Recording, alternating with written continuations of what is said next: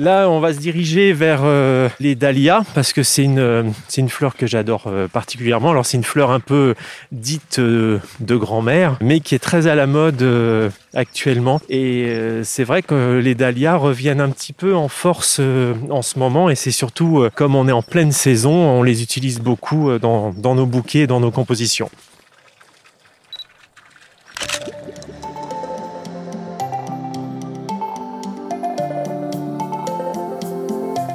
Salut, moi c'est Alex.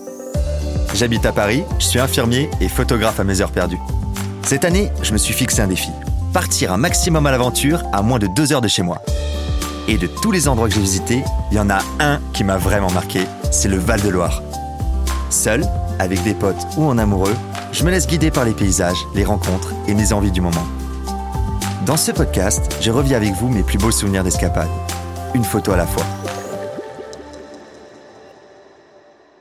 Oiseaux, chevaux, vitraux, bateaux, restos, en me remémorant mes aventures cette année, je crois pouvoir affirmer sans trop me mouiller que le défi Val-de-Loire a été relevé.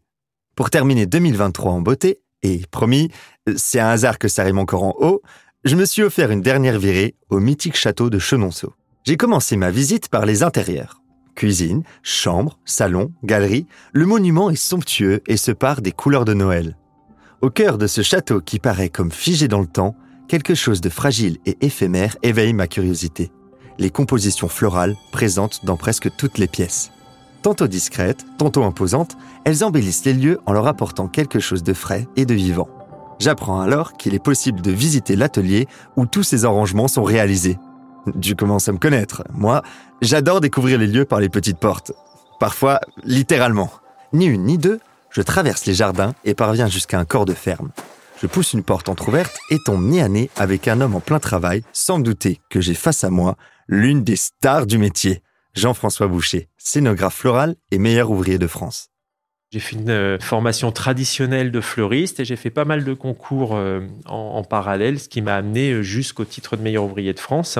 Et aujourd'hui, euh, ce titre de meilleur ouvrier de France, c'est vrai que euh, à Chenonceau, c'est une expression euh, incroyable parce que on véhicule l'art de, de, vivre à la française. Alors, je parle au niveau floral, au monde entier finalement. Chenonceau euh, a plusieurs euh, particularités et singularités, et bien sûr son architecture, mais il a aussi une particularité, c'est que depuis une trentaine d'années, on accueille un atelier floral avec euh, des fleuristes salariés du château. Donc c'est ça la, la, curiosité en fait, parce que nous, on travaille à l'année, alors je dis nous parce qu'on est une équipe de trois personnes, pour fleurir le monument. Les fleurs font donc partie intégrante de l'identité du château à tel point qu'elle motive le voyage de touristes venus de l'autre bout du monde.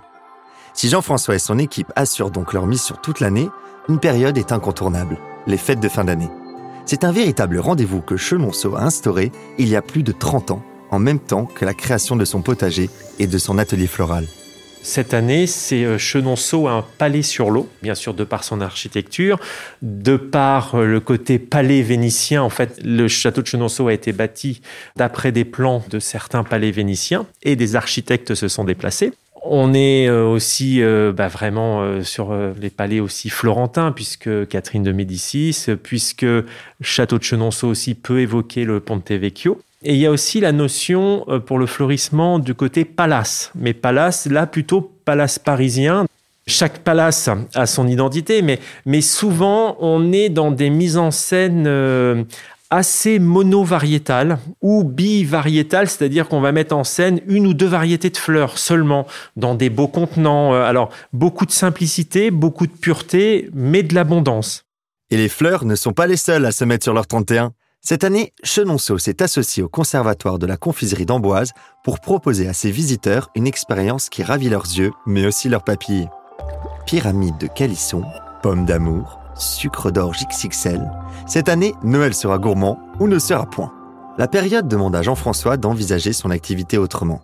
La spontanéité laisse place à une planification minutieuse.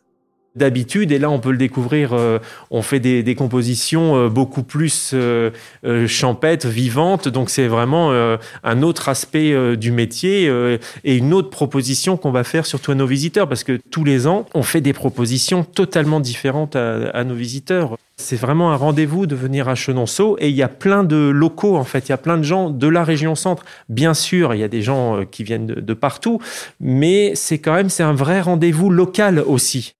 Mais alors, qu'en est-il de son style à lui quand il a carte blanche pour composer ses arrangements?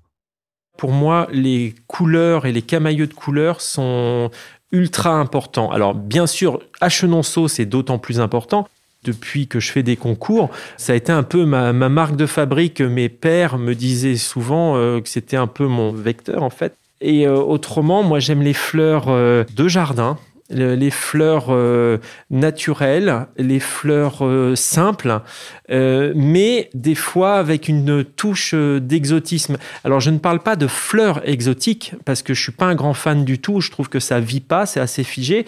Mais je parle l'exotisme, ça et ça rejoint là le potager des fleurs. Ça peut être une ligne totalement incongrue, une ligne ou une fleur surdimensionnée ou une couleur. Ouais, l'exotisme, c'est pour moi c'est plus ça. Avant de laisser Jean-François retourner à son travail, il me propose de l'accompagner dans le fameux potager pour couper quelques dahlias, histoire de compléter son bouquet en cours. J'en profite pour faire des photos avant de poursuivre ma visite des lieux. Si toi aussi tu veux vivre Noël au château de Chenonceau, tu as jusqu'au 7 janvier 2024. Je te conseille de réserver, parce qu'entre les habitués locaux et les étrangers passionnés, il y en a du monde à vouloir découvrir le palace sur l'eau.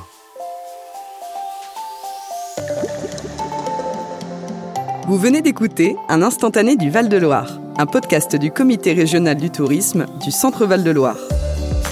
Pour découvrir l'invité, les photos d'Alex et les coulisses de ce podcast réalisé avec Aparté Studio, rendez-vous dans la description. Cet épisode a été écrit et réalisé par Cécile Lombardi et Paul Angèle. Il est mixé par Thibaut Focard. Quentin Lenz incarne le personnage d'Alex et Bastien Nicolai a réalisé les prises de son en studio.